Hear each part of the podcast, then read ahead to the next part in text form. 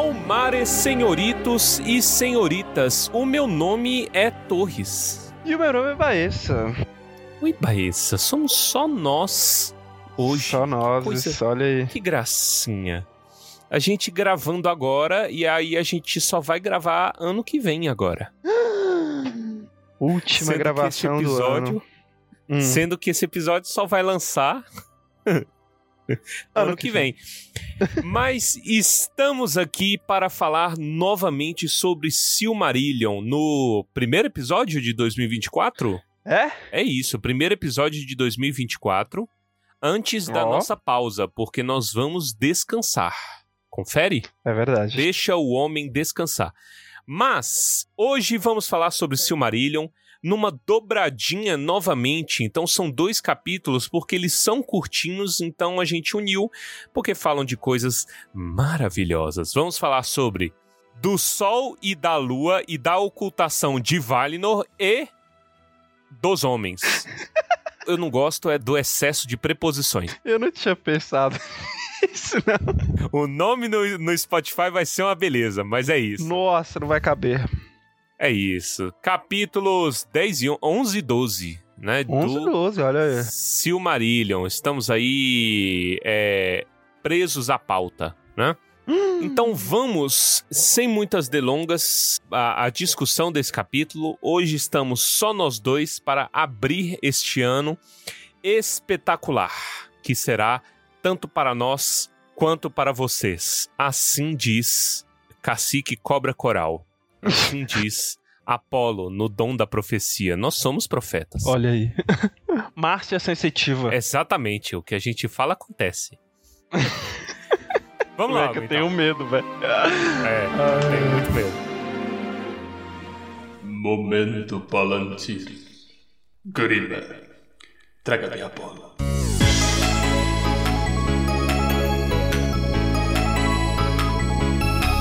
Sejam bem-vindos à sessão de recadinhos da paróquia. Antes de começar os e-mails, senhoritos e senhoritas, eu queria dar um recado muito importante, porque este é referente a todos aqueles que nos apoiam, né? Então este Sim. é o recadinho da paróquia, que é o quê? O PicPay vai acabar. É isso? Olha. Pois é, né? Pessoal, sendo breve aqui, o PicPay Assinaturas vai encerrar no dia 15 de janeiro, é isso, doutor Baez? 15 de janeiro, né? Segundo informações que circulam aí no nosso e-mail. No nosso e-mail, né? O PicPay avisou, mas tá tendo certo burburinho se vai ser isso mesmo. Tem gente falando que vai ser em março, tá uma bagunça. Então é bagunça do PicPay. E aí isso é referente então aos nossos assinantes, né? O pessoal que assina aqui, o PicPay ajuda a gente a produzir o conteúdo, vai ter essa dor de cabeça aí em relação à, à plataforma. A gente em breve, provavelmente no aniversário do Tumba, a gente divulga essas coisas, que a gente sempre faz o sorteio, faz as coisinhas do aniversário, né? Aí a gente organiza as coisas se nós vamos pro, pro Padrim, se a gente vai ficar só pelo Pix tal. Mas estão todos avisados aqui pelo programa. A gente deve mandar e-mail também para todos os nossos assinantes, né? Em nome da transparência também. E desde já agradecer também todo mundo que tem contribuído, que já contribuiu alguma vez aqui no podcast. Vocês ajudam por demais a gente, tá? Então fiquem atentos aí a mais informações. E lembrando para quem gosta muito, fala assim, cara, eu não quero ajudar sempre, não posso ajudar sempre e tudo mais. É, mas é um trabalho de qualidade, eu reconheço o valor, é valor deste programa. Ajude-nos, né? A gente tá sempre pedindo ajuda porque este, este programa, é, para ser mantido, gera custos, né? Custos relativamente altos. Então, para que a gente possa se manter vivo, a gente pede ajuda agora também pelo Pix, que a gente já tem já tem um tempo. O nosso Pix, tumbadobalim@gmail.com. Lá você pode mandar qualquer valor qualquer valor nos ajuda. Se você quiser, inclusive, deixar um recado, fala assim: quero mandar um recado aqui pro Tumba, quero que eles leiam os recados. Tem muita gente que faz isso em live, né? Acho que às vezes pode ser mais interessante, porque live é, é, é mais direto, né? Uhum, É, do que um podcast quinzenal, mas se você que tiver algum recado, mande o- pode mandar pelo seu Pix, a gente lê no programa também. E é isso, galera. Então, desde já, muito obrigado pela ajuda de vocês. Estão avisados. Vamos à leitura de e-mails. Se você não quer ouvir esta leitura de e-mails, pule para o minuto 32 minutos e 20 segundos e quem pular perdeu. Tchau. Tchau. Mas eu recomendo ouvir, tá? Só deixar esse último aviso. Isso. Então, né? A gente tem recebido bastantes e-mails, mas resolvemos aqui passar um e-mail na frente, porque o nosso amigo Diego Souza, que já nos enviou e-mails, né? Ele tá sempre presente aí nas redes sociais, né? Ele fez uma espécie de retrospectiva do Tumba, olha aí. Nos poupou o trabalho. Exatamente, ele nos poupou o trabalho porque ele fez um compilado aqui de, de coisas, de, de, categorias aqui, e ele nos enviou esse e-mail. Então a gente resolveu ler ele primeiro para servir mais ou menos como uma retrospectiva desse 2023, que inclusive é o título do e-mail dele, 2023 apenas. Ponto, é, só isso. e ele começa com Olá, Guilhermes, Geraldo e Souza, utilizando sobrenomes alternativos. Alternativos, sim. Dos, dos Guilhermes que vos falam. Ele então fala: Olá, Guilherme, Geraldo e Souza, finado Pedro que está na nuvem e a oculta Giovana das Artes. E agora também é Clarice, né? Que eu acho que um, um, um olá para Giovana é. Se estende. Um olá para Clarice indireto, né? Isso. Não gravo onde minha filha não é bem-vinda. é isso. É. Sério. E ele coloca, né? Olha só, o Tumba está aumentando. Verdade. Cada pensa. vez mais. Ele continua. Final de ano chegou. O Spotify já fez o resumão dos podcasters e eu também estou fazendo um resumão do que aconteceu na empresa. Por que não um para o Tumba? Olha.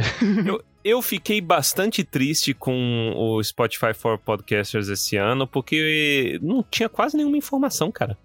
Primeiro, é. porque dificultaram o povo compartilhar. Muita gente tinha que ficar tirando print. E, e pra, pra marcar, tipo, eh, sei lá, você foi meu top podcast esse ano. Ele não deixava compartilhar direito. Foi muito bagunçado, sabe? E tinha muito pouca Teve isso? informação. Teve muita gente. Eu fui um deles. Eu tentei compartilhar o meu e eu não consegui. Tinha que tirar print, Oxa. eu fiquei com preguiça e falei assim, não vou não. Era Olha só para mostrar que eu, como controlador de conteúdo, né? E, ah. e eu, eu consumo Tumba como controle de qualidade. Uhum. Então eu tava, sei lá, nos 0,8%. Ou 3%. Olha. Eu acho que 3%. Eu não tava nem no top. Então, isso é bom sinal. Você, você aí que está no no top do Tumba, você escuta mais que eu. Caraca. pra, assim, só pra dar um, um elogio ao, ao, ao retrospectiva aí do Spotify, uma parada Isso. que eles fizeram que é muito idiota, mas que eu gostei foi colocar os artistas para agradecer. Porque o baterista muito. do The Doors me agradeceu, fiquei levemente emocionado. Pra, Obviamente, pra um você, agradecimento. fez. é, ele falou meu nome, né? É, ele fez para você, ele se dignou, desceu do, do, do pedestal, entendeu? Foi. Mike Shinoda, do, do Link Park, gravou um vídeo para mim. Olha aí, perfeito. Foi pra... Eu não Até sei se alguém mais viu. Ah. Até uma artista indie que eu nem lembrava que eu tinha ouvido muito ela, gravou um vídeo para um mim. Vídeo pra e você. John Mayer, que é John Mayer que eu fez fui você? um top do mundo ouvinte do John Mayer, não gravou nenhum biscoitinho para mim. Então fica não. crítica a John Mayer. Ó, é um traste. Eu, eu já repito eu isso estou... aqui. eu estou há anos no esforço de botar ele no top do meu Spotify. Esse ano eu consegui. Ah. Sou o maior ouvinte vivo do Sob Rock dele. e não recebi nenhum obrigado. Tá vendo? James Kotake, vocalista do Bad Sons, gravou. E John Mayer, não. Bonitinho. Desumilde, tá? é, é, desumilde. Paul McCartney falou em português comigo. Oh? Ele falou pra mim no show. E o John No Mayer. show. A crítica a John Mayer. Ele falando véi, é tão bonitinho. Ah, é um senhor muito fofo, né? E trabalhador. E trabalhador. É o idoso que mais trabalha no mundo é o Paul McCartney. Ponto. Voltando ao e-mail do Diego.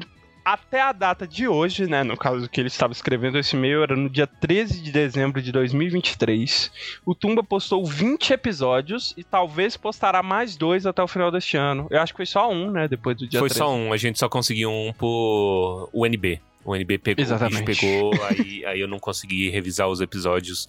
Foi culpa minha, tá, gente? Não, não, desculpa não, somos um grupo.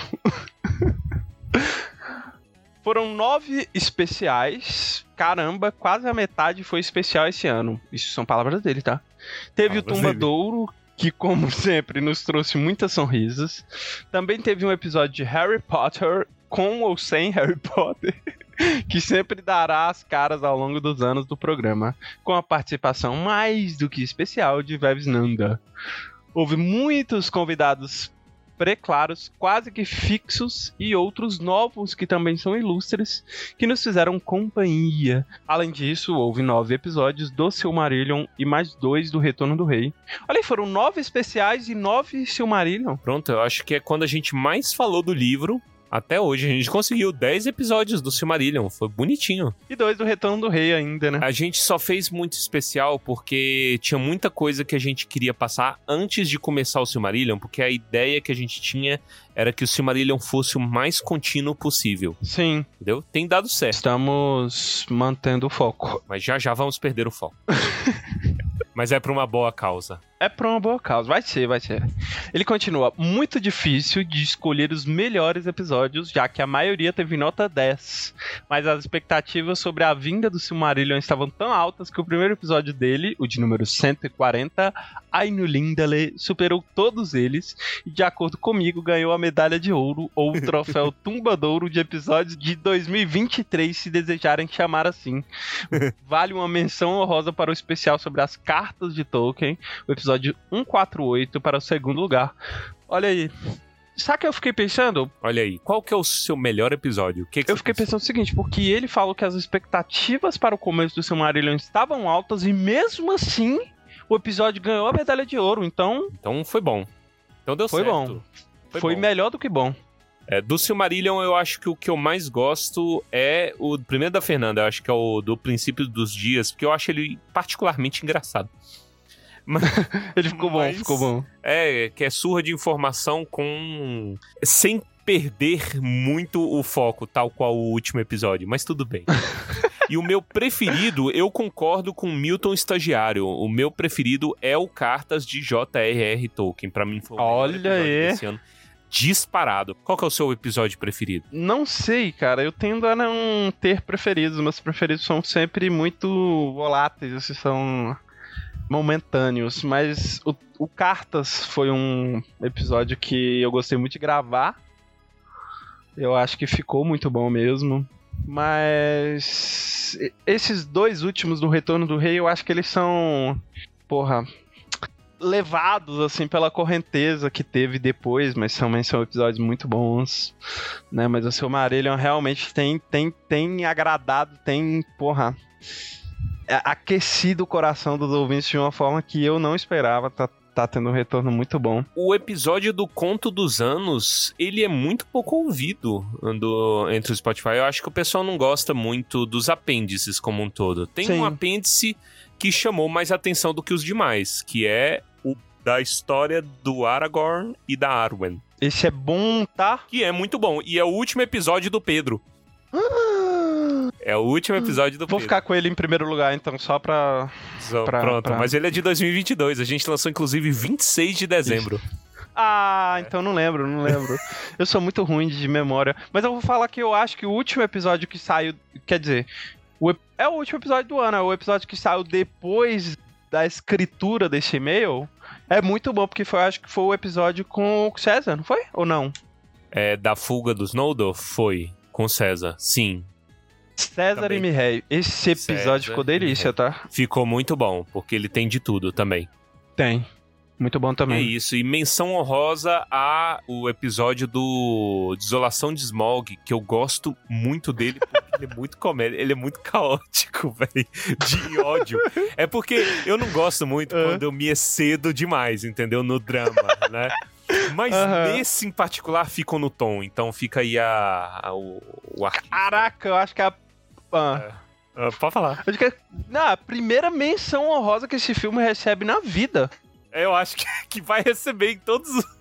E vai receber, nunca mais. É, por exemplo, acontecer, eu né? não gosto do episódio seguinte pelo mesmo motivo. Não pelo mesmo motivo, mas por causa desse Entendi. negócio que eu falei. Porque Eu É. acho que eu tô high demais, entendeu? Eu acho que esse episódio seguinte a gente tá muito negativo. A gente tá muito negativo. Porque tem. Mas é tem porque é inevitável. É É, inevitável. É, tem uma É diferença de estar né? negativo engraçado, trazendo informação, é e de estar negativo desgraçado, que foi o caso. desgraçado, é isso. Puta, horrível. Mas continuando aqui. Continue, vai. O ep- Ele fala, agora o episódio menos melhor. Olha o termo que ele usa. Menos Hum, melhor. Também difícil de escolher. Deve ter sido uma nota 8. Acho que foi porque foi tão low energy e quase não teve notícia Ah boa que cansou. Ah lá. O episódio que menciono é o 138 da Batalha dos Cinco Exércitos do filme do Hobbit. Foi um alívio quando chegou o episódio 139 do filme do Retorno do Rei e tocou aquela musiquinha For Frodo do filme na abertura do episódio. Já sabia que iria ter muita coisa boa. Olha aí. Aí, ó. Ele é tão low energy que ele engrandece o, o episódio seguinte, porque o É verdade. Retorno do Rei é muito bom, viu? Ele é muito bom do filme. Porra. É porque, é porque quando cai muito, né? Qualquer subida se torna gigantesca. A gente Exatamente. subiu muito, aí ficou uma subida, porra. Exato. Todo, todo final de temporada é com um filme respectivo. Qual vai ser o filme que nós vamos abordar no final dessa temporada? Acho que não vai ter mais. Saca até lá já vai. Ah, nada, né? Não vai ter. Não vai ter, mas talvez tenha um o, filme. o, o filme lá de animação dos, dos Rohirrim, mas eu não tô botando fé nesse filme, não. Hum, depois da segunda temporada. de- Segunda temporada não, depois da segunda série de, de Castlevania. De Castlevania. É, não, eu não boto mais fé em nada, não. Eu acho que. É, Sei lá, de vez em quando eu sou surpre- surpreendido, mas é muito raro. é raro, é raro. As coisas em geral tão ruins. Mas vamos. E aí, o e-mail dele é. É completinho porque tem o quê? Expectativas para 2024. E ele traz: apesar do bom ritmo que estão dando com os episódios normais do Silmarillion, acredito que ainda não devem terminar de comentar esse livro maravilhoso, porque ainda tem os apêndices e os especiais. E será que teremos Baessa como host principal do Tumba neste ano? Será que o Torres vai levar falta em pelo menos um episódio em 2024? Esperemos para ver, ou melhor, para ouvir. Olha só. Talvez com Clarice. O futuro do Tumba está complicado, porque a filha muda a vida. Não é uma crítica de forma alguma, mas é porque a vida muda mesmo. Muda, muda. E eu já tô em dois empregos, então o Tumba já é meu terceiro emprego. Que é bom, veja, eu já tenho o dobro de empregos do ano passado. Exatamente. E aqui, eu acho que assim, quando ele coloca que o Torres vai levar falta em pelo menos um episódio, eu acho que não é uma torcida e nenhuma expectativa para que isso aconteça, mas é só uma dúvida que talvez persiste. Mas é só pra ter um dado documentado. Nunca perdeu um episódio do Cento e- cara, 150 com essa episódios. voz maravilhosa em vossos ouvidos. É só dar um spoiler para o bom ouvinte. A gente tem interesse já há muito tempo, só que realmente é difícil o tempo porque a gente já tem que preocupar com os episódios normais. Então, preocupar com os episódios passados é um problema ainda maior, mas a gente tem interesse em remasterizar. É, os episódios do até o Sociedade do Anel, porque existe uma coisa que me irrita em particular nesse episódio, nesses episódios, é que eles são muito baixos. Sim, o Torres ficava, porra, irritadíssimo. É, tem muita coisa que não dá pra salvar, sei lá, música muito alta, é, piada datada, é, alguma coisa assim. Isso não dá pra salvar, mas fica aquele gostinho vintage, né? Pra quem gosta de, Sim. de voltar ao passado e lembrar-se da vida como era. Mas a questão de qualidade de áudio me é muito cara, então eu ainda vou dar uma remasterizada. E fiquem atentos aí, se você perceber uma mudança, foi nós. Eu posso sugerir uma coisa? Sugira. Peter Jackson esteve envolvido na, no lançamento da música inédita dos Beatles. Ah. Então, se ele tiver interesse também em participar do remake do. E o do- convite. Fica aí o convite pra você participar da, da- da remasterização dos episódios antigos do Tumba, tá? É uma Exatamente. oportunidade que a gente tá lhe apresentando, tá bom? Pedro E Jackson. É, e não, e você sabe que mais? Os Beatles não têm um audiodrama com o Senhor dos Anéis. Nós temos. Olha lá. Os maiores do que Beatles, entendeu? Peter Jackson, Peter Jackson, ajuda nós. Eles nunca conseguiram o green light da família Tolkien para fazer uma adaptação audiovisual, áudio ou visual, Sim. de Senhor dos Anéis. E nós temos o aval da família Tolkien, porque eu sou o filho. Tem. Então, Exatamente. Temos um família Tolkien presente aqui. pronto. Perfeito. É isso. Perfeito. Fica aí o recado, tá? Fica aí o recado. Ele continua. Para a alegria de alguns e para o desespero de outros, a gente vai ouvir muito sobre anéis de poder. Fica ah, colocou um ponto de interrogação. É. Vai ouvir? Não sei, talvez. Sei lá, se a gente Deve ouvir, deve ouvir. energia, É, eu acho que vai ter. eu só não sei se a gente vai conseguir fazer no mesmo pique que foi a temporada 1, esse negócio de lançar um episódio por semana, cara. Eu fico imaginando hoje se Anéis de Poder tivesse lançado na minha atual condição de temperatura e pressão, eu teria dado uma síncope. Eu não ia dar conta, cara, de viver. Não sei como é que vai Uhum. ser depois, porque é o limite, cara. É O ser Ai, cara, e essa série é tão, porra, desgraçada em tudo que envolve ela, velho. Não, e a gente tem que pesquisar também, né? Porque não é só falar por falar. Então tem que pesquisar, é, tem que assistir de novo. E é uma Sim. demanda muito grande que talvez a gente não dê conta. É. Mas tudo bem, assim, a gente não vai entrar no algoritmo, talvez. Infelizmente, esse é o mal do nosso século. Se você não é escravo do algoritmo, você se lasca. Mas. Sim. Traremos sonrisas para aqueles que lembram de nós. Então lembre de nós e você sorrirá. É isso. Perfeito. Ele fala: Puta merda, vai ter aquele monte de hate de novo em setembro e outubro. Cansei dessas coisas. Nem sei se vai ter episódio semanal do Tumba. Olha aí, o Torres estava falando disso durante a Olha, série. eu- cara, eu tô prevendo. Ah, Vai. Tá, eu não pô, li. Tá, Eu tá, não li tá. essa parte. Massa sensi... Massa Total. sensitiva. Achei que os episódios de 2022 ficaram datados muito rápido, tal como as coisas do Big Brother. Deve ser um terror para vocês pesquisarem as coisas para falar no podcast e depois editar tudo. Sim, Eu tenho, eu tenho que parar de falar, porque eu tô falando. já, antes você tá prevendo tudo que ele leu, ler. velho. Tudo, tudo. Ó, tudo que ele escreveu. Mas é isso, assim, o, o grande problema de seguir o algoritmo é porque o algoritmo ele tem data de validade, porra, às vezes é, de horas. E a gente, como tem esse tempo de produção, a gente às vezes fala uma coisa que na outra semana a pessoa morreu. Vai dar certo. Vai dar certo. Nem que a gente fale. Vai dar, vai dar. E aí alguém descobre a gente e fala: olha, que. Vamos tentar falar tudo antes, prever as coisas. Nossa, sim, velho, do jeito que a gente é. Aham. Mas a gente só previ, a gente só consegue prever vida real. Eu acho que a gente também tem uma maldição de prever as coisas sem saber que são previsões. Eu acho que no momento em que a gente coloca intenção em prever, não vai acontecer. Perdeu a magia, sim. É, Porra, tinha no mínimo uns cinco meses que eu tava falando de agências de mídia desgraçadas, entendeu? E aconteceu o que aconteceu. Então foi um aviso, não foi por falta de aviso. Abandonem essas agências. Mas enfim, vamos finalizar o e-mail, vai. vamos. E ele termina com finalizando. Desejo um ótimo finalzinho de ano pra todos, que já passou, inclusive, né? Espero que tenha sido um finalzinho de ano pra todos que fazem parte deste podcast fenomenal. Pra 2024, desejo tudo que há de bom e também barreiras que possam ser vencidas para tornarem vocês cada vez mais resilientes e prudentes. Olha aí, que desejo Bonito. adulto, né? É muito adulto. Que vocês continuem a nos trazer mais sonrisas e a deixar o dia mais leve através desse incrível conteúdo. PS, não sei mais o que escrever nesse PS, acabou as ideias. Tipo, que tinha que ter o, o PS. Tinha que ter o PS. Forte abraço, Diego Souza, nome de jogador de futebol. Muito excelente, muito obrigado pelo seu e-mail. E é sempre um prazer trazer sonrisas. E é isso. Vamos tentar ler os outros mais rápido. Vamos. Me identifiquei com o Guilherme Baessa, Lucas Magoiel. Boa noite, meus caros. Bom, bom.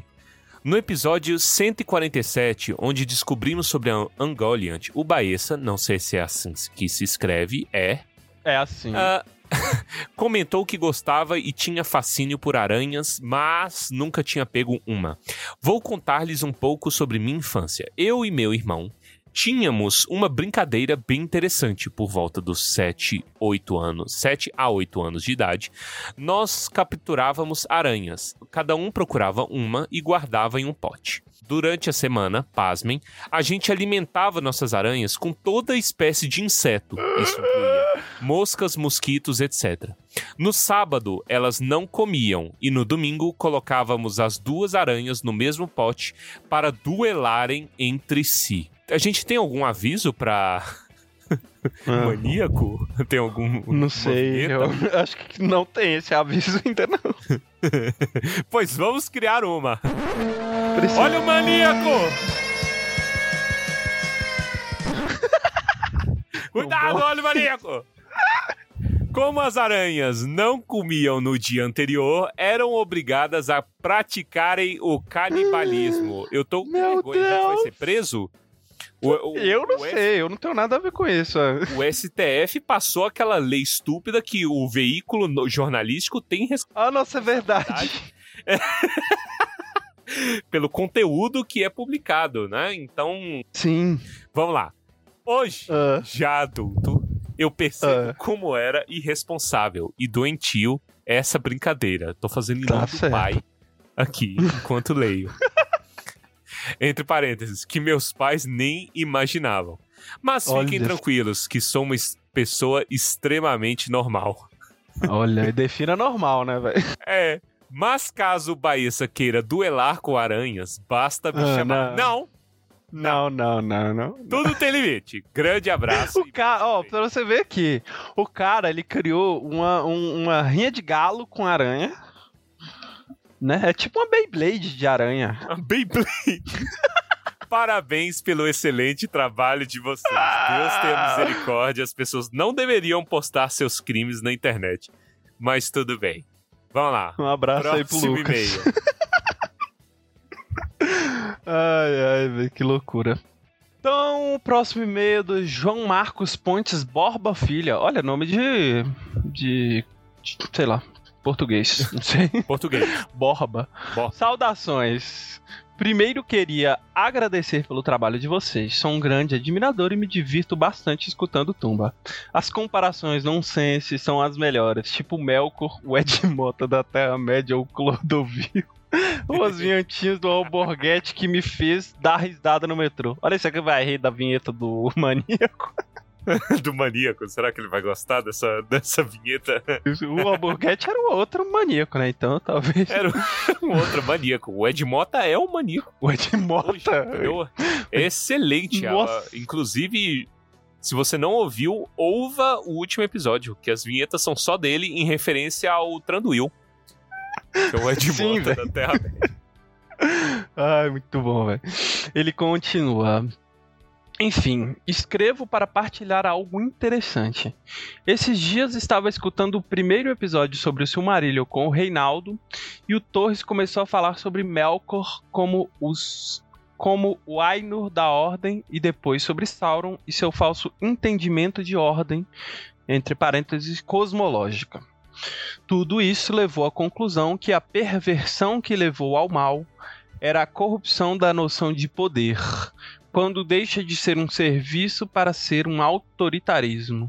Fato curioso é que estou relendo As Duas Torres e me deparo com a seguinte fala de Gandalf logo após discutir com Saruman às portas de. Você quer ler na voz do Gandalf? Ah, não, quem fala é o. Fala. É o Saruman? É, não, é, é o Gandalf. É o Gandalf. É o Gandalf, é o Gandalf. é É, Gandalf. você quer que Pro eu leia? Saruman, né? Eu leio. Leia com a voz do Gandalf. Tem vai. tempo que eu não faço, né? Sim. Primeiro, Saruman percebeu que o poder de sua voz estava minguando.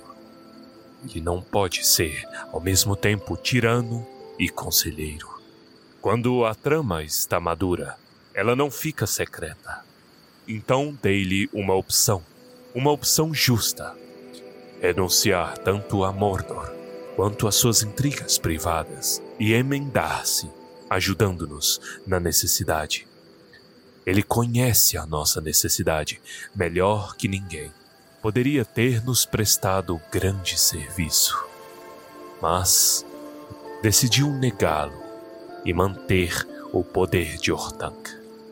Não quer servir, somente comandar. Agora vive no terror da sombra de Mordor e, mesmo assim, ainda sonha enfrentar a tempestade. Olha aí um gostinho de, de, de dramatização no meio dos e-mails, tá? No Quem pulou perdeu. Ele continua com.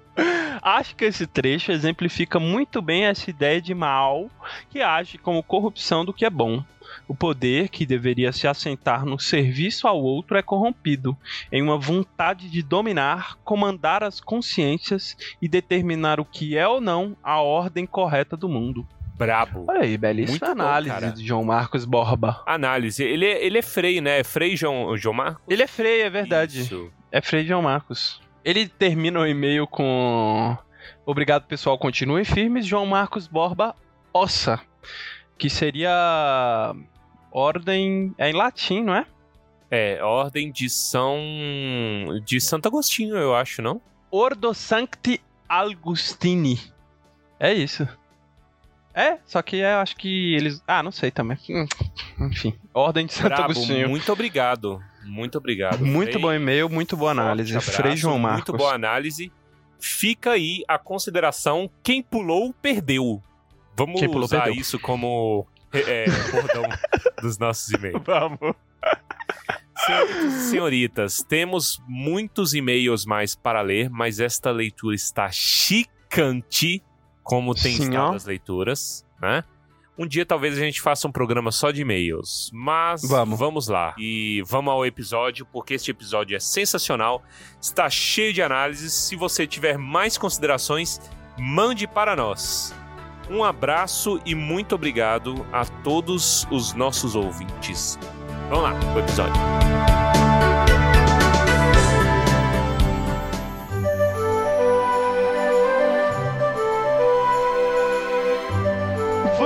Então à discussão do capítulo 11. Olha aí, fizemos 10 capítulos no ano passado, de 2023, que é o ano atual da gravação, mas para vocês é o ano passado.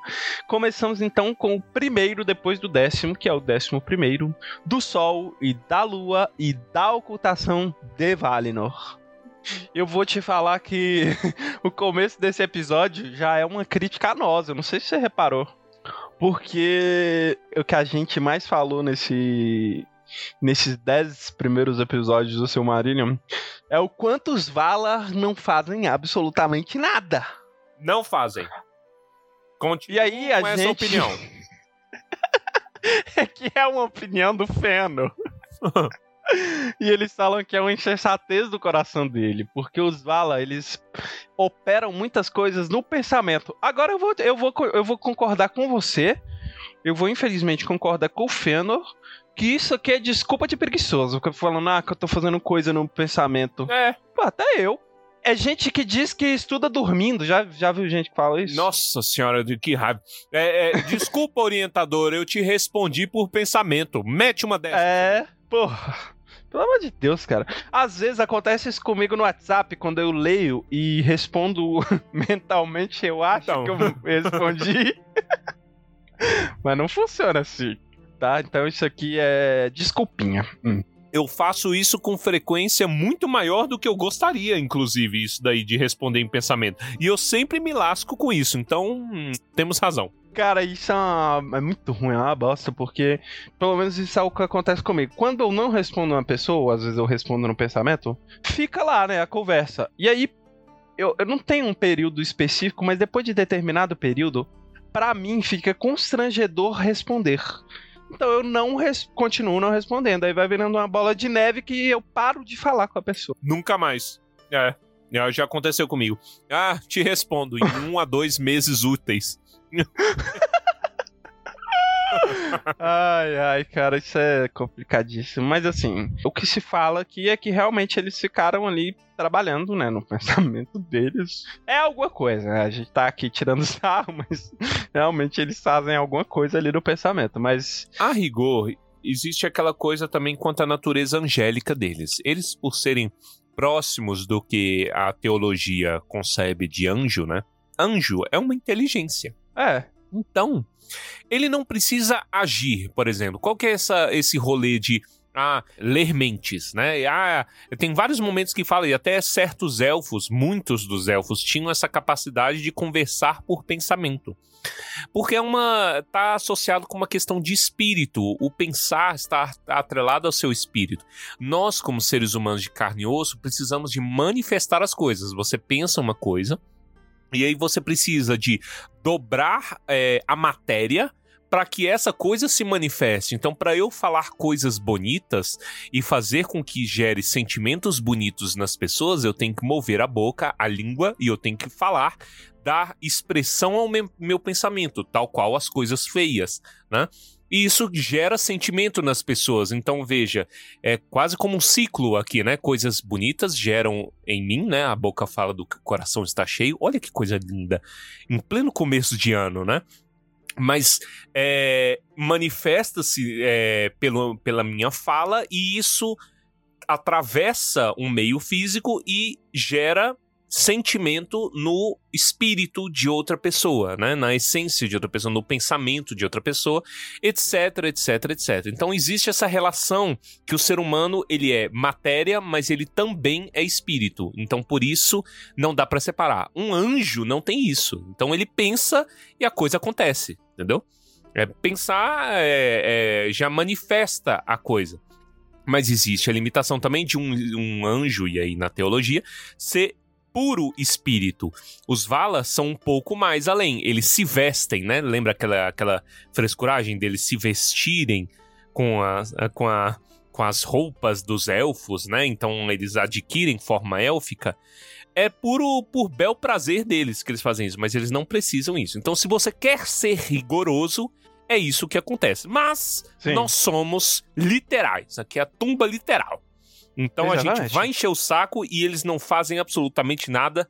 Vagabundos os Valar. É isso. tá certa a sua digração. É. Concordo com tudo que você falou. E é exatamente isso. Um cerro virado para baixo. Mas aqui o que eles falam, né? Que isso do Melkor ficar. Porra, sei lá o que, que é, mas ele fica realmente falando que eles não fazem nada. Eles pranteiam, que é uma palavra que eu aprendi nesse capítulo. Tira assim, dá pra entender, mas eles aprendendo pranteiam. um novo português, né? Exatamente, pranteiam. Você sabe que esses dias eu tava falando de Schopenhauer e não sei falar Schopenhauer, não sei falar o nome dele mesmo. Na minha, na minha cabeça sai perfeito. Não, eu li a miúde no livro dele e aí eu fiquei ah. falando, caraca, será que aparece a miúde mais do que eu reparava, só que agora virou viés de confirmação e toda vez que aparece a miúde eu reparo. Mas eu acho que o Reinaldo usa a miúde justamente pela estranheza e por ser raro. Entendeu? É uma coisa, é. sei lá, de tempos machadianos, talvez. Entendi, faz sentido mesmo.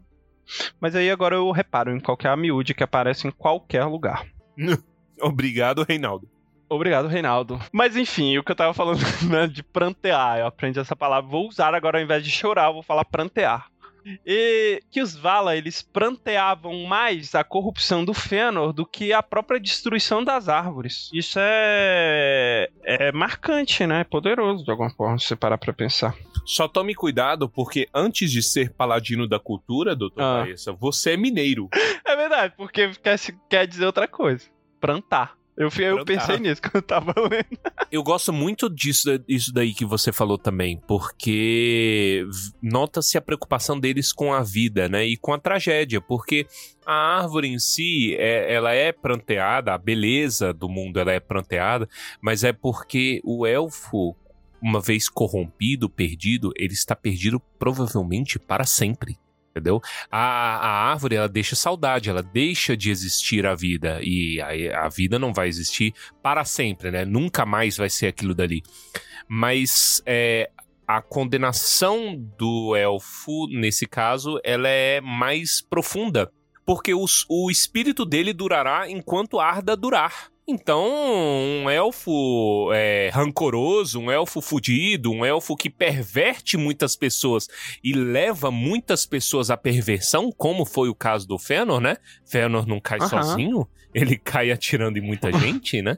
É particularmente trágico. Então, por isso eles choram mais. Perfeito. Pranteiam. Além da tragédia também, porque o Fëanor tinha destino entre os grandes. E aqui fala, Sim. nunca há de existir um cara tão fodas na cama esculacho, na sala no quarto, eu sou sinistro, melhor que seu amigo, esculacho seu marido, etc, etc, etc, como o Fëanor. Então, perder algo assim para o mal é particularmente pranteável.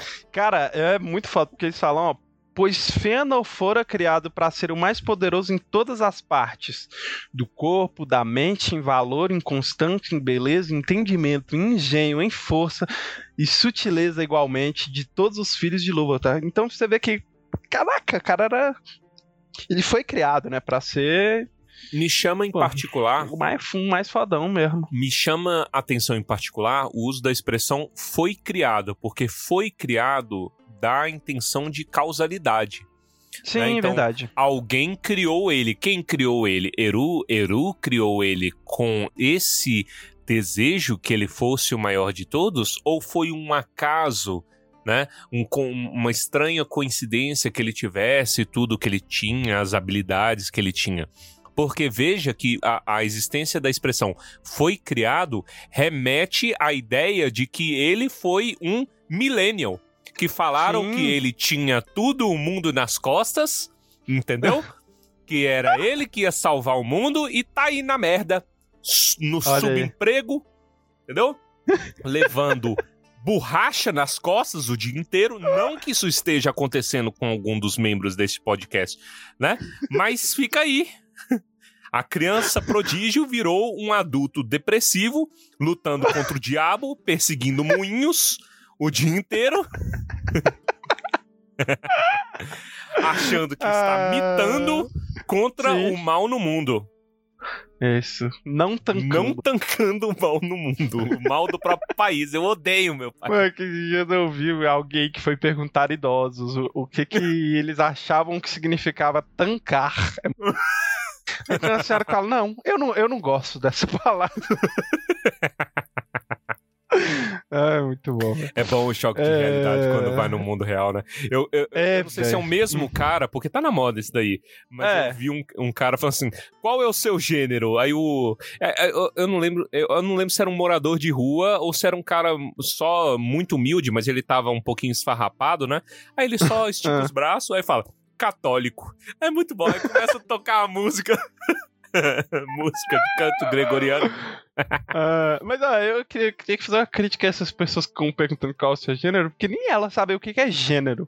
Não, não ninguém elas sabe. esperam respostas. Porra, pelo amor de Deus. Mas aí, aqui o que ele fala é o seguinte: o Fëanor, ele.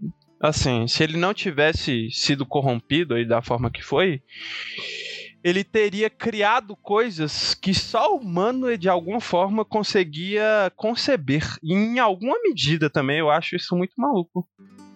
Diga-se que aqui o Fëanor criou uma parada aqui, né? Que são a Silmarils que né? Ninguém consegue conceber direito assim o que, que é aquilo.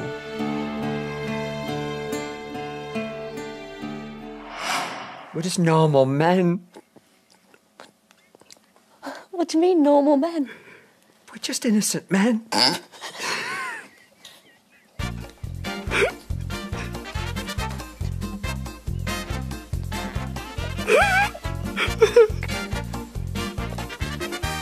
We're playing for HTQ a little bit later on.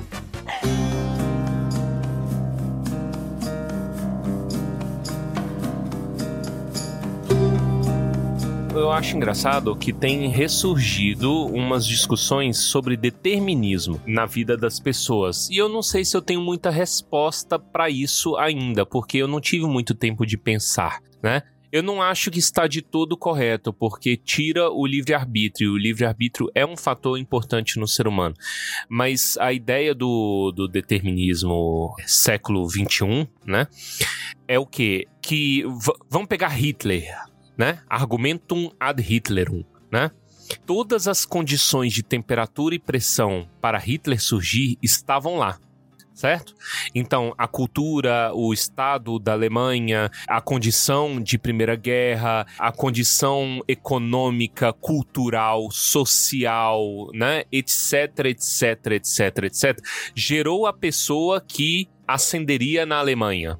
Certo? E se não fosse a pessoa Adolf Hitler, teria surgido um outro igual, em igual é, temperatura, é, condições normais, temperatura e pressão, porque as condições estavam ali para surgir um cara com ideias desgraçadas como foi, né? E como ele, bote aí qualquer outra pessoa, qualquer outra pessoa, pro bem ou pro mal, sei lá, Napoleão, entendeu?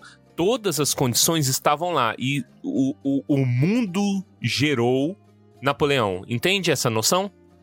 Só que é, ela mata um pouquinho o livre-arbítrio da coisa. Tipo assim, o Napoleão teria a escolha de não ser o Napoleão.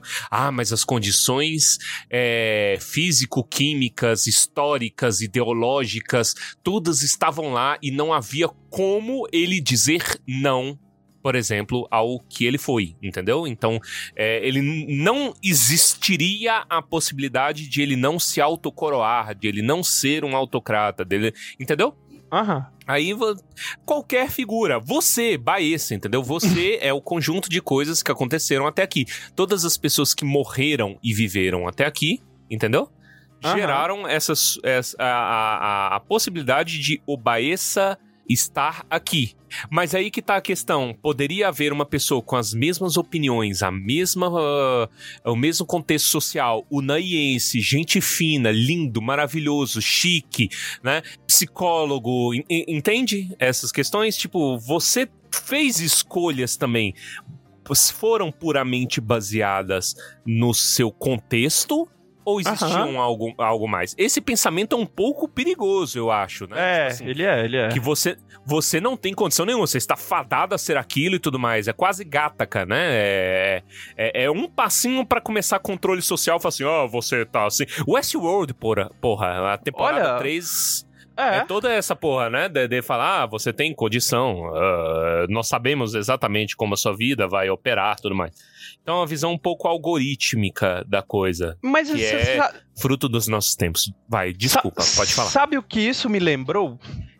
Eu não sei se você já consumiu alguma coisa sobre fundação do Asimov. Não, eu morro de vontade. Eu conheço muito por alto e muito porque você conta, mas de ler por mim mesmo eu nunca li até o, hoje. Um personagem central da obra de fundação, e que, ah, assim, vou dar um spoiler aqui pra quem vai, que ele morre bem no começo, hum. mas é o Harry Seldon. antigo, pode. Ele cria uma disciplina que se chama psicohistória, em que ele prevê acontecimentos na sociedade através da análise psicológica, sociológica da coisa. Então, o Fundação é basicamente ele prevendo que o mundo vai acabar através da análise que ele faz psicológica das pessoas e sociológica. E eu acho que é um pouco isso, sabe? Mas é uma coisa assim que ele que eu acho que a cada, a cada, cada vez que se aproxima um pouco mais da individualidade, essa coisa vai se diluindo e se perdendo. Pois é. Mas quando é. você se afasta e olha né, os acontecimentos é, de uma forma mais espaçada, assim, mais geral da coisa, realmente parece que existe um determinismo, assim. Ele, o, o Harry Seldon, ele estuda impérios humanos, assim. A, a obra do Asimov, ela é ela se passa no nosso mundo, digamos assim, né? Porque outras obras de ficção científica às vezes vão para outros mundos ou se passa muito tempo e se perde o conceito da nossa sociedade humana. Mas eu acho que o Harry Seldon no livro até cita o Império Romano, assim, que era meio que fadado a cair desde o momento da, da criação dele, sabe? Então tem umas coisas assim que eu acho que são muito interessantes de serem discutidas e eu acho que o Asimov vai a fundo nesse sentido, sabe? Eu recomendo então a série que eu nunca vi, mas eu vou recomendar recomendar aqui a série de Fundação, porque eu só li o primeiro livro de Fundação, que é muito bom.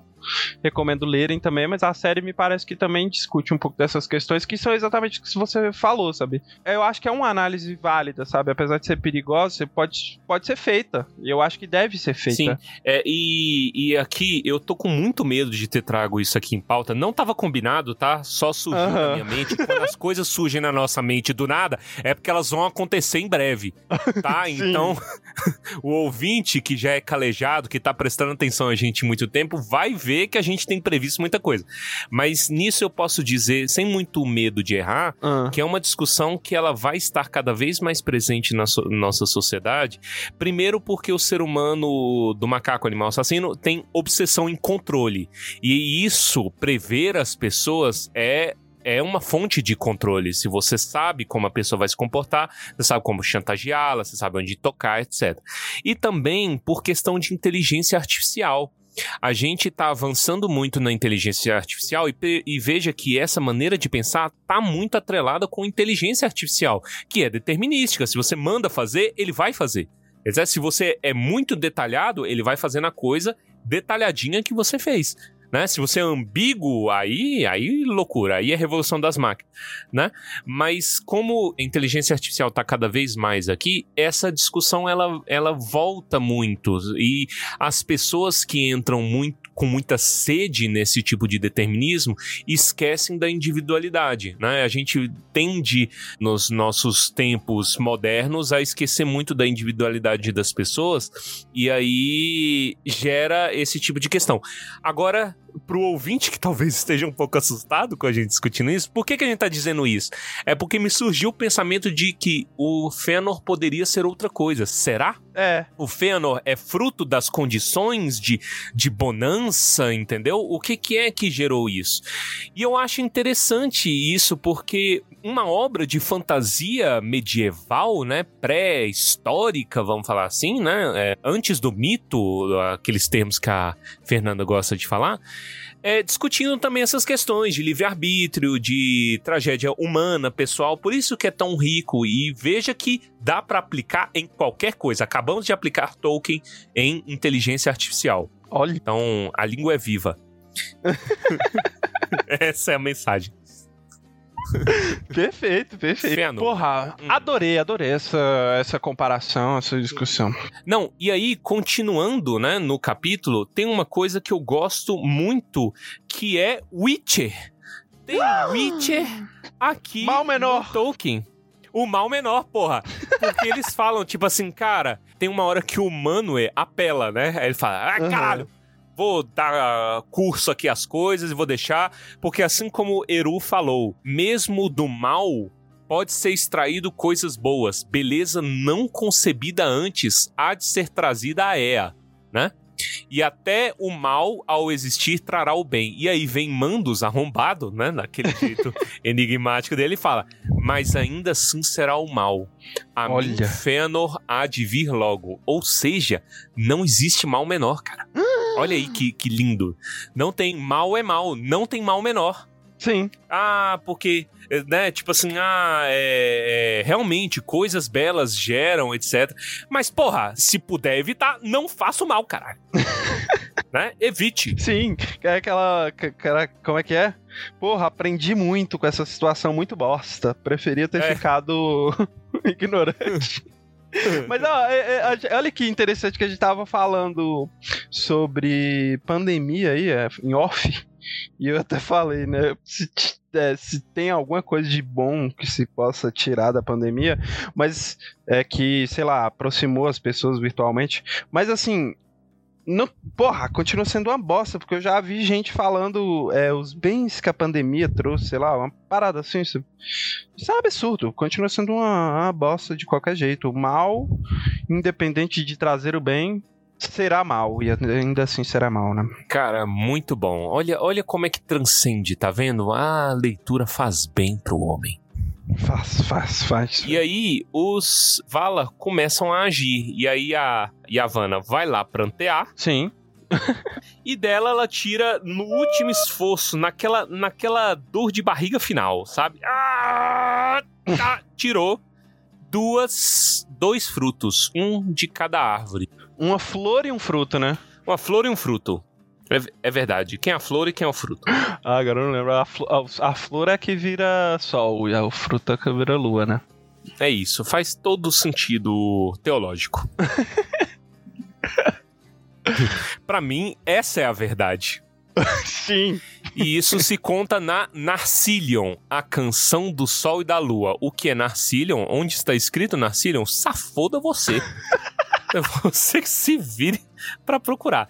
Depois que a Yavanna vai lá e tira, né, a flor, ela, ela tira uma flor de uma das árvores e o fruto de outra, né? A flor vira lua e o fruto vira sol, é isso. Ah, então tá ótimo. Pronto. Fruta douro. Fruta douro, Telperion, flor de prata, laurelim, fruto douro.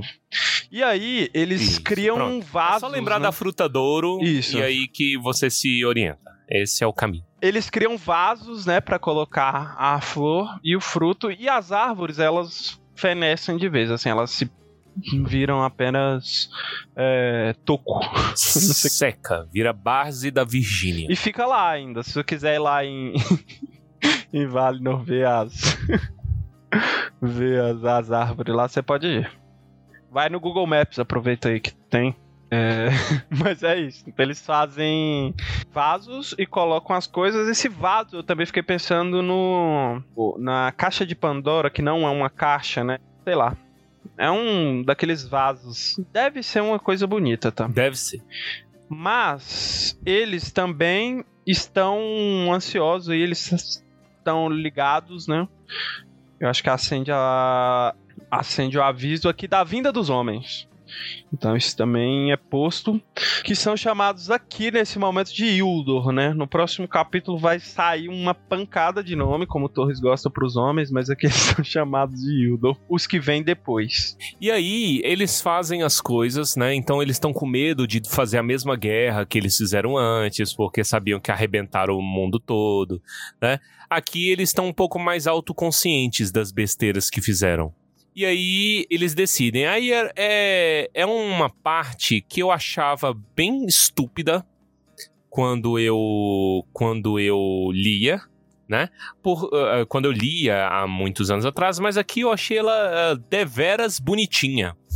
Que é a questão do Sol e da Lua propriamente. Você veja que a Lua é chamada de Lua mesmo, a Lua, a mulher, né? E a, o Sol é chamado de o Sol, né? Mas eu tô falando aqui do fruto e da flor.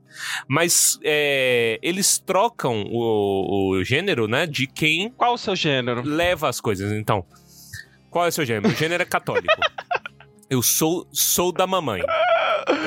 É isso. Eles trocam porque aqui eles determinam, né, que cada maia, um maia vai meio que guiar, né, a ida da flor e do fruto, é muito confuso, para Tá virarem, né, astros aí. É confuso, é Isso. confuso. E, e- e eu achava que. Eu, eu lembrava, né, Ah. nas minhas lembranças ocultas, que realmente eram maias que tinham se fudido, Que né? viraram, né? Ah. Então, o peixe chamou qualquer um e foi. Foda-se. Falou assim: ei, você, foda-se. Você vai, se fudeu, você vai levar a lua. E você vai levar o sol. Mas tinha bastante sentido, né? Sim. No caso do sol, quem leva é a Arien. Arien. A Arien leva o sol. Então é por isso que é a sol que a gente fala, né? Ela se despe do seu corpo, Sim. meio élfico, né? Seu, com a sua forma corpórea, e ela vira fogo. Fogo pelada, fogo pelada. Pelada. É, fogo pelada. e carrega essa urna em ciclos ao redor da Terra plana. Mas depois, né? O quê? Ah, tá, que a gente tá falando. É, no começo é uma bagunça. Ele só tá falando aqui o que é que acontece, né? Sabe o que, que eu imaginei quando fala que, era, Isso. que ela fica pelada a fogo? Ah, mas eu não, não sei se foi. isso que- É porque tem. Sabe aquela versão da Galadriel puta lá do. Do Hobbit, eu acho. Do- Puta. Do, do Senhor dos Anéis não é tão Ah, assim. pelancuda. Isso, Galadriel isso, pelancuda. isso. Ela fica meio fogo, assim. Ela é que ela não tá pelada, né? Mas pelado Fogo fogo, tá pelado, é difícil. Mas é. assim, a gente. é, pô, é muito difícil não ser literal. Mas eu acho que é um pouco literal, né? E, e o que eu acho mais interessante é o- a questão do Tillion também, que Tillion é um cara que ele topa levar a lua simplesmente porque ele amava coisas prateadas. Sim, ele, ele Né? inclusive. Então ele amava. ele meio que força um pouco pra ele ser o, o guia, né? Da... É. Ele que fala, fala assim, cara, deixa, deixa eu ter a honra de levar a última prata, né? A Uhum. maior das pratas, a última lembrança da prata verdadeira, que era a, a luz de Telpério. E é interessante porque ele tinha um arco né? E um arco prateado também. E veja, essa é a explicação safada das fases da lua. Porque como ele é muito inconstante, então a, a lua crescente ou minguante, né, o arco que aparece é o arco do Tyrion. Olha que bonito. Entendeu? Essa é a minha interpretação. Eu não lembro se tá inscrito em algum lugar. E, né, como ele aí, o, o, o Tyrion, ele, né, gostava muito e, e meio que pede pra levar. A Aryen, em contrapartida, era quem cuidava da árvore. Ela que, que aguava, eu esqueci o termo, regava. Ela que regava a árvore. Aguava, aguava. Aguava a árvore antes de, de, de tudo acontecer. Então ela também tinha uma ligação. Aguava é um termo naiense. O nariz, é água é de molhar, de regar. Mas ela também tinha uma certa ligação com a árvore, né? Então também não foi aleatório, assim. O cara não passou e pegou a mulher e falou: foda-se, vai tu. É, e aí o restante do capítulo é explicando essas questões dos ciclos deles e tal. Eu gosto muito dessa, desse trecho do capítulo. Primeiro, porque mostra os Vala reclamando. Sim, Você pegou isso? Porque, tipo assim, eles estão no ciclo, né? Aí tem uma hora que as, pe- as pessoas, eu não sei se é exatamente os Valas, se são os elfos também, mas a galera começa a reclamar porque é sempre dia, porra. Sempre tem luz demais. E eles falam: Oh, eu quero lembrar das estrelas, pô. Nossa, ai, nunca mais vai ter tadinha. Nunca mais vai ter escuro e estrela. Vão esquecer das estrelas. Ai. E quem mais reclama é o Lórien e Este, né? ah, que falam que o sono e o descanso tinham sido banidos da Terra e as estrelas estavam escondidas. Aí Varda, puta da cara, fala assim: então vai, caralho. Peraí. E aí ela dá uma ordem melhor, né? Pra que haja esse equilíbrio entre luz e sombra é. durante o dia. Eu acho sensacional esse trecho. É, Eu te esqueci desse. O, é, o descanso foi banido. Isso é muito. é o que acontece hoje com o Torres, inclusive.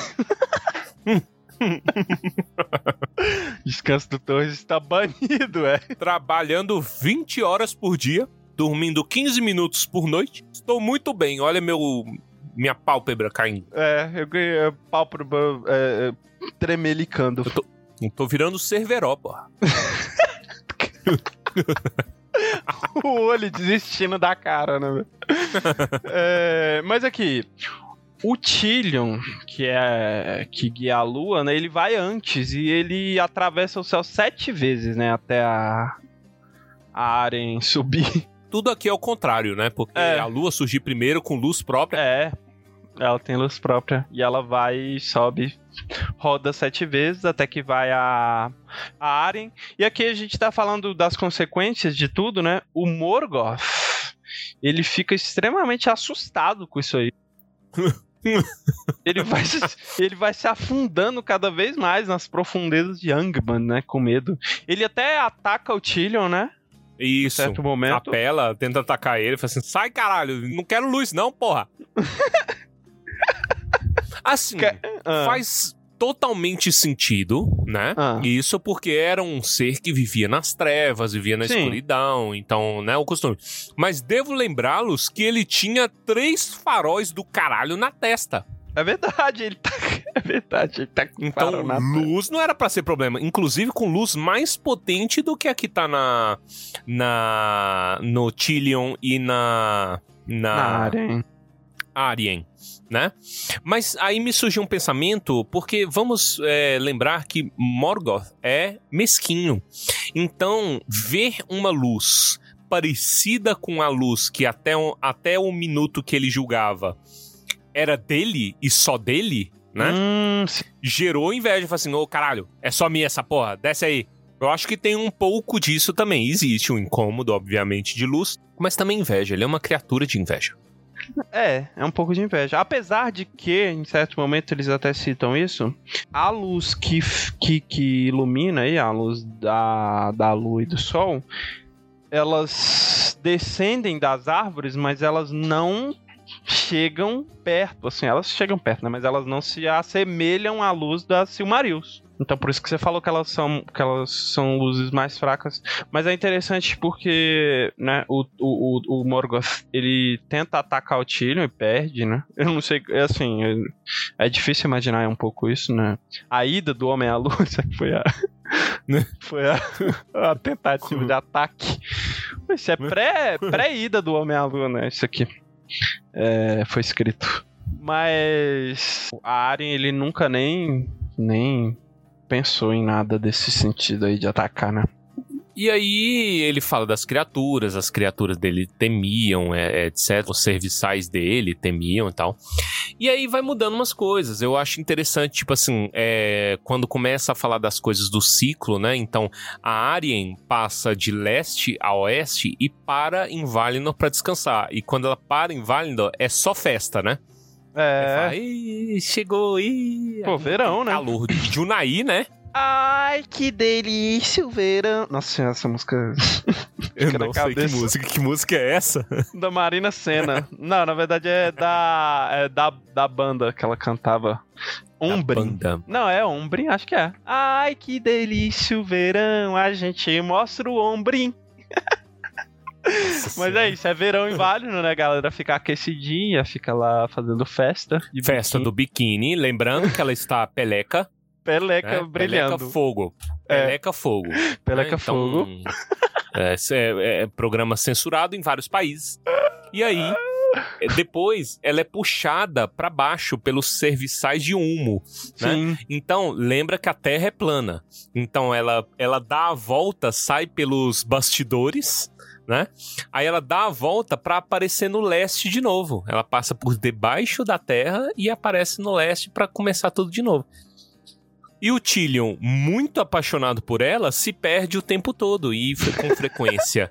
Eles se encontram e ela obscurece a luz dele, gerando o quê? Eclipse. Eu acho lindinho esse negócio. Sim, velho, é mó legal, né? Ele é obscurece a luz dela, né? Que eu acho que você falou o contrário. É, não sei, é porque ela passa e a, a, a, luz prateada some, né? A luz dos dois, a rigor, né? Some, gera escuridão. Porque a lua também. É, assim, é a descrição do que seria um eclipse, né? É, entendeu? Mas é. Isso é interessante demais de imaginar. E aí, outra coisa que eles pontuam aqui é em relação a, ao fim do mundo. Que ele fala assim: ah, eles mantiveram essa é, esse itinerário deles, né? até a mudança do mundo. E lembrando que a mudança do mundo é, é Númenor. Oh. Né? É quando é, Eru parte o mundo e vira um globo. Ou seja, aquela suposição, aquele comentário do Karl Hostetter que o, o César trouxe no episódio que ele veio aqui com a Mihei, está realmente muito perto da realidade. Porque veja que o Tolkien considerava alguma mudança nos ciclos do Sol e da Lua com a mudança do mundo. Ele só não chegou a escrever porque realmente era muito material. Mas para você ver a densidade do pensamento do cara, ele realmente estava considerando mudar isso daí para uma coisa um pouco mais pé no chão, né? E, e, e, meu eu curioso, eu fico muito curioso porque eu gostaria de ler qual seria a solução dele para esse problema. Eu duvido que eu daria uma solução melhor do que a, a que ele próprio daria. É. Por isso que me, me gera essa curiosidade, sabe? Eu acho, eu acho muito interessante como autores de fantasia flertam muito com ficção científica. Obviamente que, né, o Tolkien a gente força um pouco aqui, mas ele tinha Sim. isso. Porque o o Martin também, ele ele tem todo um conceito assim para explicar. É meio é meio né, bagunçado, mas ele tem todo um conceito para explicar as estações né, no, no mundo fantástico dele que, né, são aproximações assim do, de explicações que a gente daria na nossa realidade, né? É. O, o, o que falta, talvez, talvez, né? Não, eu que não, não, não vou conseguir. É, como é que fala? Não, jamais chegaria perto do nível de escrita do próprio Martin, mas, tipo assim, o que eu percebo que falta nele é o, o, o maravilhamento, né? O wonder. Tipo assim, é. porque você tentar explicar essas coisas em fantasia tentando se apegar à ciência é difícil e dá, fica datado muito fácil. Fica. Até a ficção científica é, é muito datada. É muito datada. isso. Você limitar a criatividade ao cientificismo, né? Empobrece um pouco a coisa. Então eu acho que esse é o problema dele. Como não existe transcendente, como não ele não se dá o trabalho, tipo assim, que tudo é matéria ali, né? E até onde se sabe, não existe. é, ah, magia. Ah, tá atrelado aos dragões. Dragão é a coisa mais mágica que tem. Mas existe um além de onde a magia vem, etc. É. Ele deixa mistério. Mas como é uma obra inacabada, caralho, não dá pra falar muito, né? Como que vai ser? Talvez daqui uns anos, quando os netos dele acabarem Ah, é, os livros, né? E todo mundo reclamar porque são os netos dele acabando Sim. e não ele. Aí talvez eu pague minha língua. olha aí. Mas você vai estar certo em relação a ele, então tá, tá certo. A ele. Mas é isso, assim, que eu falei que a gente força um pouco da, da interpretação científica na coisa do Tolkien, mas é realmente uma coisa muito mais etérea, transcendental, assim, não é pra, não é pra fazer sentido. Aí vai chegar alguém e vai falar que, ah, então a Terra é plana mesmo porque o Tolkien falou. Caralho. Mas aqui, Vai mesmo, não duvide não. uma coisa até que, que eu acho que eu já falei aqui, que eu, às vezes eu leio ouvindo música, né? E eu gosto de ouvir trilhas sonoras de filmes, porque eu acho que faz sentido, né? E aí eu tenho uma playlistzinha de trilhas sonoras que eu gosto de ouvir lendo, que se chama OST, né?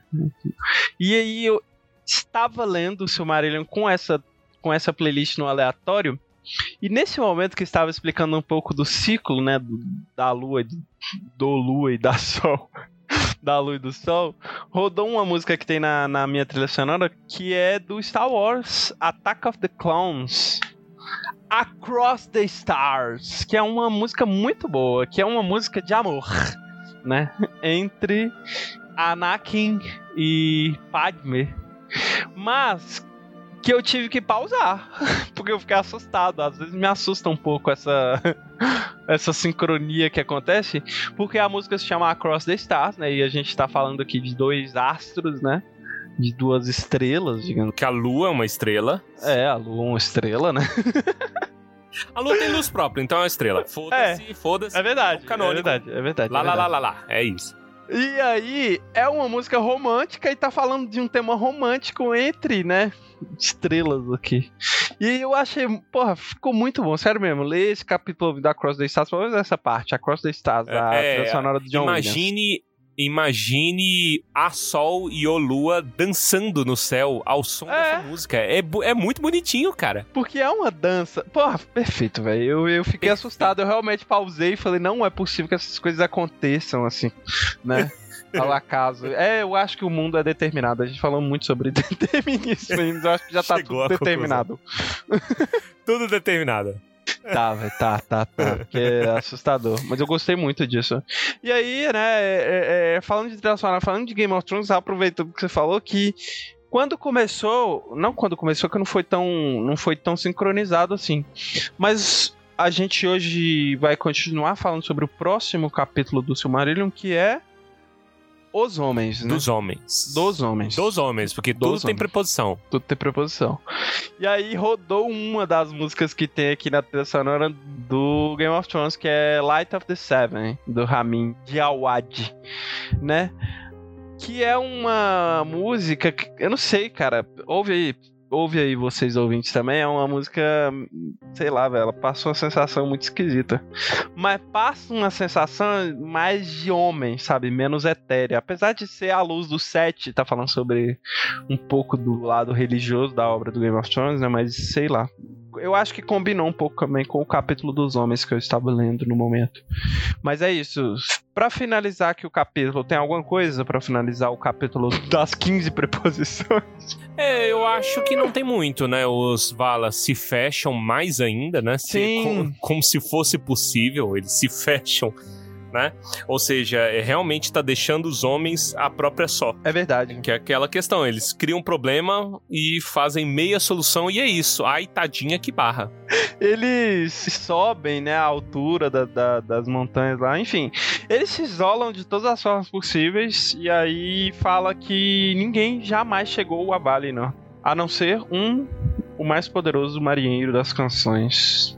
Pra você procurar, já estamos entregando ótimos pontos do futuro.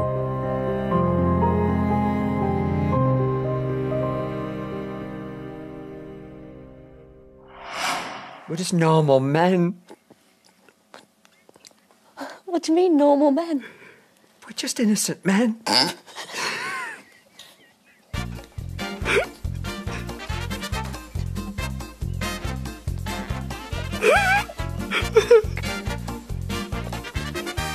We're playing for HDQ a little bit later on.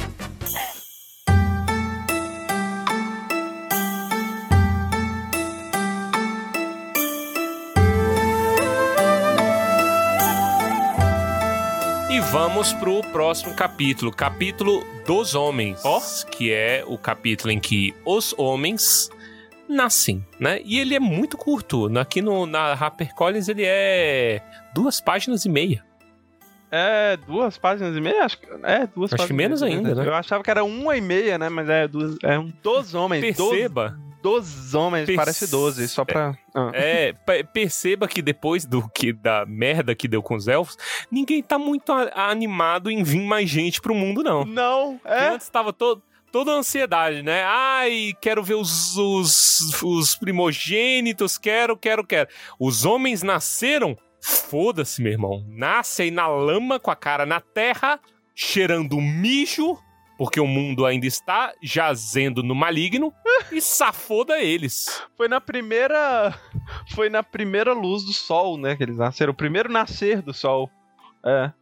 Cara, que loucura, porque eu fiquei pensando mesmo nisso, assim. Os elfos, quando nascem, né? Vão lá, porra, abraça os caras. Cuida. Os homens não, os caras não vai nem ver. Tipo assim. Aqui é o contrário, é o caçula que se lasca. É o caçula que, porra, se lascou de todas as formas. O único. O único, único. que a gente exalta aqui sempre, a gente tá sempre exaltando, que tem algum tipo de cuidado com eles, é o Humo, né? É o Humo. Humo, é, ele é muito bom, né? Mas por ser fofoqueiro, né? Venhamos aqui, porque ele é fofoqueiro. Ele só tem contato com eles buscando fofoca, Sim, com certeza. né? E aí, por ser mútil fofoqueiro, ele interage. E ele, ele é o único que vai se entrelaçar realmente com os destinos dos homens. Né? E aí, realmente, é, é, é interessante isso, porque a gente não tem ainda muita passagem de tempo, mas os homens nascem e eles inicialmente não têm nada, né? Eles não sabem fazer nada, eles ainda não têm muita noção de como o mundo funciona, não têm as ciências do mundo, que é o conhecimento dos elfos, né? Não tem nada disso. E esse capítulo em particular. Millennials. Millennials. E ele, em particular, ele toma muito cuidado em diferenciar a natureza élfica da natureza humana. É claro que puxando muita sardinha sempre pros elfos. Né? Ah, eles são tão sábios, sábios. Ah, eles são tão assim. E os homens não sabem de nada, tal. Em vigor, eles são iguais aos elfos. É, não eram muito diferentes entre si, né? No começo. Eu não acho que isso é um demérito pros homens, é um demérito pros elfos, porque homens recém-nascidos tinham o mesmo vi- vigor de elfos com milênios já, né? É verdade. E esses anos aí pesaram, né? De alguma forma. É. E os elfos ainda têm a pachorra de chamar eles de Enguar, os enfermiços. Nossa, isso aí, pô, que eu, pô, pra que isso, né? Gratuito, né? Vagabundo. É, é outra palavra que eu aprendi também, que eu não conhecia essa palavra aí, não. É, enfermiço, usurpador, for- forasteiro, inescrutável, os que se amaldiçoam, os de mão pesadas, os tementes à noite, Caraca, os filhos do crítica, sol. velho. A única boa aí é, É. Filhos do Sol. Que também. Filhos do né? sol. Filhos do Sol parece nome de banda de, do- da década de 60. De Nat Roots. deve ter uma banda chamada Os Filhos do Sol, eu tenho certeza. Os Não Filhos pesquisei, mas deve ter, velho. Porra, mas E- Tementes à Noite, Mãos Pesadas, pra que isso? De graça. É. E aí, logo que eles nasceram, já começou a ter treta, né? Porque as mentiras de Morgoth já começaram a caminhar sobre os homens, né? Porque o mundo jaz no maligno, então não tem como fugir disso. Mas o livro ainda fala, ó, sobre as tretas deles. Você vai ler em outro lugar, viu? Porque aqui é elfo. Aqui É. o nosso foco é elfo. E o que mais que tem pra falar? Eu acho que aqui fala também um pouco do que a gente falou sobre a mortalidade dos homens, né? No final do capítulo ele discute um pouco isso. E a gente já discutiu isso, eu acho que em vários momentos, porque eu acho que isso surge vez ou outra. O Tolkien traz essa discussão de que não se sabe o que que acontece, né? Quando eles morrem, aqui até fala um pouquinho que apenas um homem morreu e voltou, né? Tolkien não dá conta, né? Ele tem que falar das coisas mais pra frente. Ele tem que falar, irmão, se você tá gostando, aguarde. Sim, ele Você só vai fala gostar isso. muito mais. Ele Caraca, faz é isso inteiro. exatamente isso que ele faz. em todos os capítulos ele tem feito. Acho que uns cinco capítulos já. É, você tá gostando, você ainda vai gostar. Ainda vai. É, é. É. Tem uma coisa que eu fiquei pensando muito também no Anéis de Poder. E na coisa que eu menos gostei do Anéis de Poder. Ah. Porque tudo do Anéis de Poder, eu falo assim, cara. É, tá meio assim, mas vai, sabe? Mas teve um negócio que eu desanimei real, que quando aconteceu, que é um dos piores episódios, é, é bonita a cena visualmente, mas eu achei horrorosa tematicamente, principalmente pelo fato de que esse plot point provavelmente estaria vindo para ficar, e eu não tenho nenhum interesse nisso, que é o fenecimento dos elfos. Né? O fato de a série da Amazon, e podem até mudar isso depois, botar algum plot, mas eu não gosto muito disso, cara, e eu torcia muito para que isso não fosse tão central, mas parece que vai ser. É, que, ah, o elfo tá cansando da Terra-média porque deu um fungo na árvore, um fungo preto, e, nossa, eles precisam da luz da árvore. Vai tomando cu. É muito ruim isso. E eu parei pra pensar por que, que é tão difícil ah, também, além desse problema, dramatizar elfo bem. Sabe por quê? Aquela altura da série, né? Segunda era da Terra-média, tinha se passado muitos milênios, cara. Não tem como você gerar tensão e mostrar elfo com tamanha idade, né? Com tantos anos de vivência e tantos anos de sabedoria, burro. Entendeu? Ignorante, tipo, insensato como a Galadriel é. A Galadriel é assim em nome do roteiro, né? Do, do filme. Eles escrevem a Galadriel assim porque ela, ah, ela tem que ter um arco e tudo mais. Mas a Galadriel da Segunda Era já era pra estar doidinha como a Galadriel que a gente vê no Senhor dos Anéis. Doidinha no sentido de sabedoria eterna. Ela tem muito tempo de vida, cara. Entendeu? Então não, não cabe isso. É por isso que eu acho chato. Essa é minha opinião. Tem gente que pode discordar disso.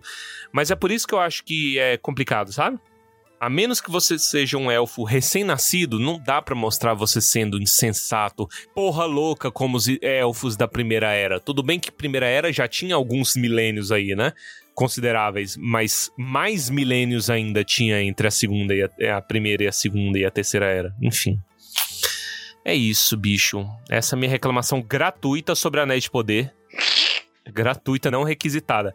Mas eu acho que é, esse negócio da- dos elfos ainda passa, ainda dá pra colocar uma suspensão de descrença. Agora, fungo preto vai se. Ele encerra aqui o capítulo falando sobre o Elrond, né? Que ele só, só comenta um pouco sobre. De novo, naquela ideia que eu falei. De novo, né? Aí Que ele você vai gostar, ele- hein? É. Isso assim, grandes rebentos tomaram da elfa Elwin e do mortal Earendil e dos filhos dele. Elrond, que aí realmente você, se você tem um pouquinho mais de conhecimento, nem precisa de conhecimento nenhum pra saber quem é o Elrond, né? Mas é isso que ele fala aí um pouco. E eu acho que é isso, assim, realmente é um capítulo muito curto, porque eu acho que ele dá a nota ali, né? Ele fala, ah, do- das histórias dos homens a gente não vai falar muito, um pouco se conta porque a gente tá falando dos dias antigos aqui. E é isso, então, o capítulo dos homens é realmente curto, até por isso que a gente grudou ele aqui nesse episódio, ficou um, como é que é, um puxadinho aqui pra falar dos homens nesse episódio. É isso, né? que mais? Acabou? Acabou, né? acho que acabou. Gerou essa chaproca de episódio. É um episódio denso e eu gostei. Eu estou A satisfeito. gente conseguiu adentrar assuntos muito profundos de uma forma profunda. Esse é o objetivo. A gente vai amadurecendo tal qual bons elfos que somos. Olha. Ambos finalmente. Vamos lá.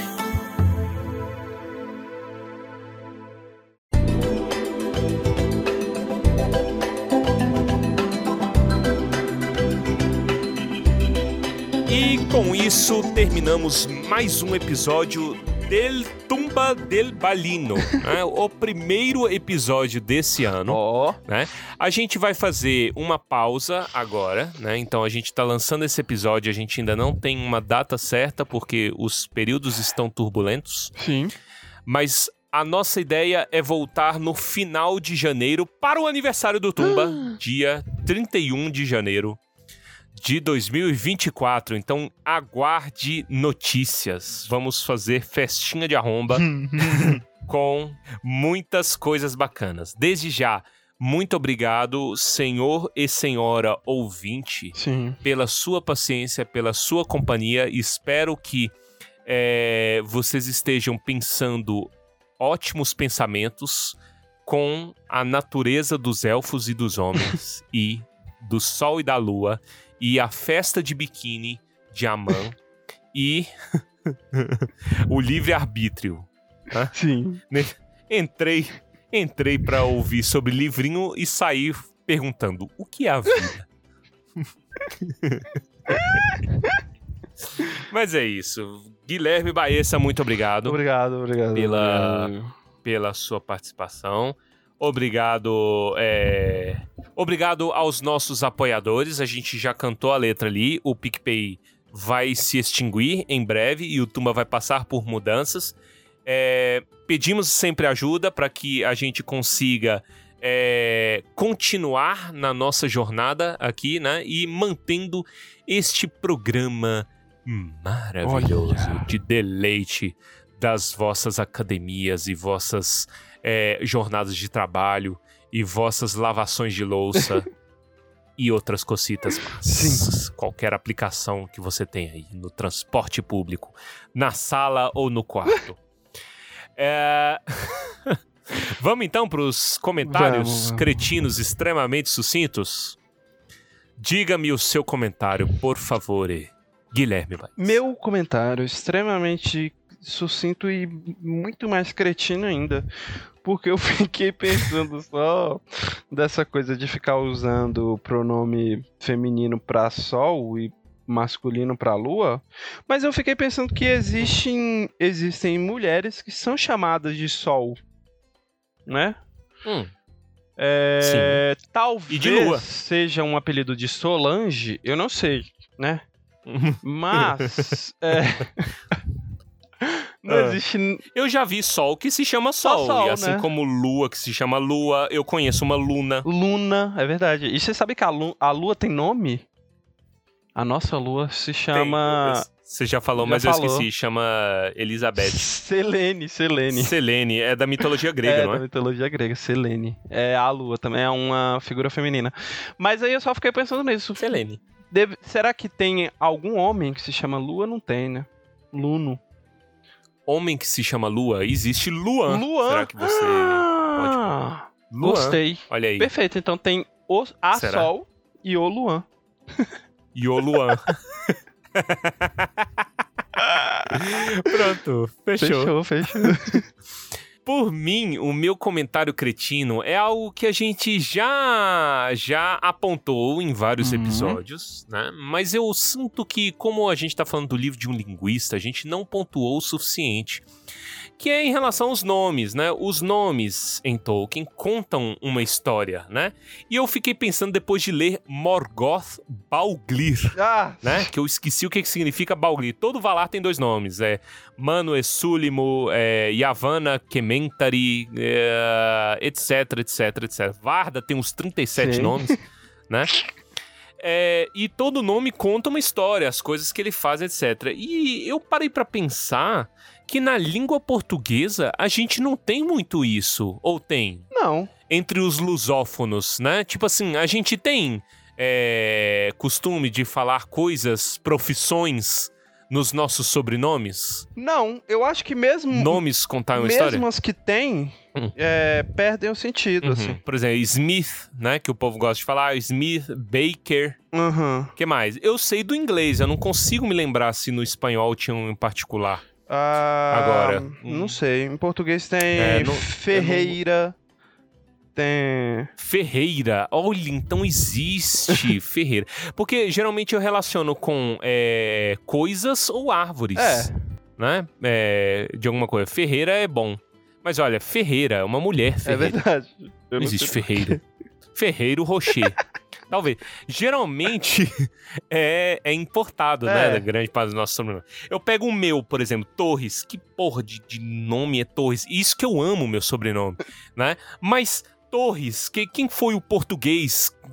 Caralho, quem foi meu antepassado? Era um pedreiro é, português lá, pedreiro de, de Coimbra. Que é, construiu uma torre e falou: agora meu sobrenome é Torres. eu falo torre, eu faço torres, produzo torres em tudo, em tudo Portugal. Será que. Especialista? Eu não sei, velho. Então- Você nunca pesquisou isso? Nunca pesquisei, eu vou, vou me dar o trabalho de pesquisar, entendeu? Torres. Eu Ah. acho que a gente deveria é, voltar essa cultura de colocar é, feitos, não apenas profissões, feitos das pessoas. Então, por exemplo, é, dê- se dê a, a, a oportunidade, caro ouvinte, de se chamar Daniel Calvo aos 18. Entendeu? É, Patrícia Estrelinha. Alguma coisa assim. que mais? Nomes de coisas. É, Raíssa, medalha de ouro. Caraca, bom isso, velho. Mas aí. Sabe? Tadeu Chifres. É, Caraca, eu tô tentando pensar em feitos, cara, mas é difícil, cara. Ah, Não exatamente feitos, mas não precisa ser só feitos, mas assim, é, eventos importantes na sua vida. Mas, meu caro Baessa, eu acabo de lembrar um Ah. que está intimamente relacionado com o nosso ser, Ah. com a nossa vivência. Né? Que é o marco é, turístico de nossa cidade, porra. E é o melhor nome possível pra contar uma história. Domingos Pinto Brochado. Meu amigo. Será que foi um feito dele? É um feito dele. Pronto. cara, caraca. Mas eu acho que não foi decisão Não. dele, não. Será que não foi? Porque é, é, eu já reparei que pessoas com sobrenome Pinto têm uma fixação em passar ele pra frente. Será? Caraca, é verdade, né? Porque a pessoa poderia interromper. Vocês têm que parar de passar o Pinto adiante. Ah, mas, oh, mas, ó, vamos deixar esse deixar esse assunto em stand-by porque ele é muito bom. E ele tem que ser mais discutido porque realmente a gente está falando da obra de um linguista, então faz parte do nosso cânone discutir língua.